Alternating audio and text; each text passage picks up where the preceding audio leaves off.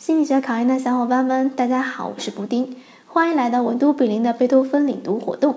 今天我领读的内容是发展心理学的第七章：青少年的心理发展。第一个知识点：简述青少年思维发展的一般特点。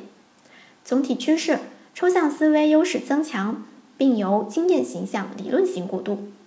抽象逻辑思维包括形式逻辑思维和辩证逻辑思维两种形式。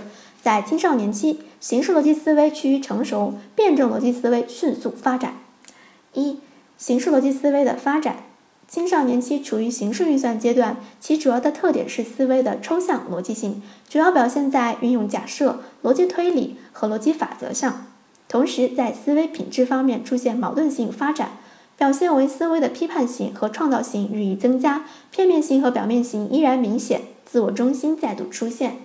进入高中后，抽象逻辑思维进入成熟期，其中形式逻辑思维的发展更为完善，占主导地位。二、辩证逻辑思维的发展。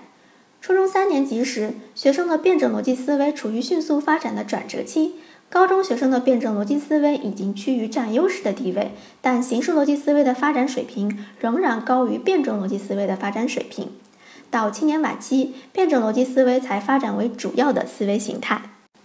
第二个知识点：简述青少年自我同一性的发展。一、自我同一性的提出。自我同一性是由埃里克森提出的。他认为，青年期即十二到十八岁的主要心理发展任务之一是自我同一性的确立及防止同一性扩散、体验忠诚的实现。二、自我同一性的类型。马西亚按照危机和自我投入，或者说探索、承诺两个维度，将自我同一性的发展划为以下四种主要的方式。一、同一性弥散，危机、投入均无，既没有经历同一性危机，也没有进行各种生活上的尝试与选择，既不行动，也不积极探索，或认为这样做太危险、太困难。二、同一性早闭，有投入无危机，还没有反复探索就做出了个人选择，选择常常由权威性的父母、教师等做出，而不是通过自己的探索而获得。三、同一性延迟。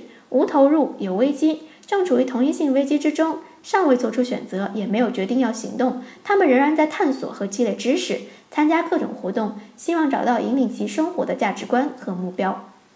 四、同一性的获得有投入有危机，经过在经历同一性危机之后，经过探索性的选择之后，把已经明确形成的价值观和目标付诸行动。小小口诀：弥散，不探索不行动。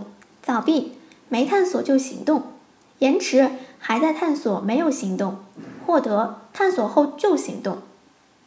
第三个知识点：简述青少年情绪发展的一般特点。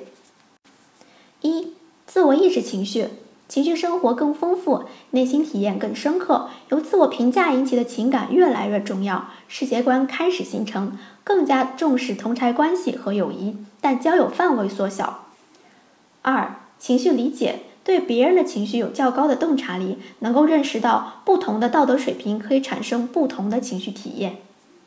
三、情绪表达和调控能力表现在能够更熟练的运用情绪表达的社会规则，应用各种策略来影响情绪本身。四、矛盾性表现出了半成熟半幼稚的两面性，其典型的特点是强烈狂暴与温和细腻共存。情绪的可变性与固执性共存，内向型与表现型共存。第四个知识点：简述青少年反抗心理的表现及主要原因。一、主要表现：一、硬抵抗，态度强硬，举止粗暴；二、软抵抗，漠不关心，冷漠相；三、反抗的迁移性，因一方面而否定全部。二、主要原因：一。自我意识的突然高涨，第一反抗期是在幼儿期，第二反抗期则是在初中阶段，与自我意识的两个飞跃期基本重叠。二、中枢神经系统兴奋过强。三、独立意识。第五个知识点：简述青少年心境的变化。一、烦恼增多，不知如何在公众面前表现，与父母的关系出现裂痕，不知如何正确的确立在同伴中的地位。二、孤独。心理学家格林沃斯称青春期为心理断乳期，个体要在心理上脱离父母的保护和对父母的依恋。然而，青少年短时间内还不能够独立处理很多问题，又不愿意向人求助，于是产生了一种孤独心境。三、压抑。争强好胜的冲动和自尊易受打击的性格，使青少年常常处于压抑的心境。四、焦虑引起青少年焦虑的主要原因是适应性困难和考试。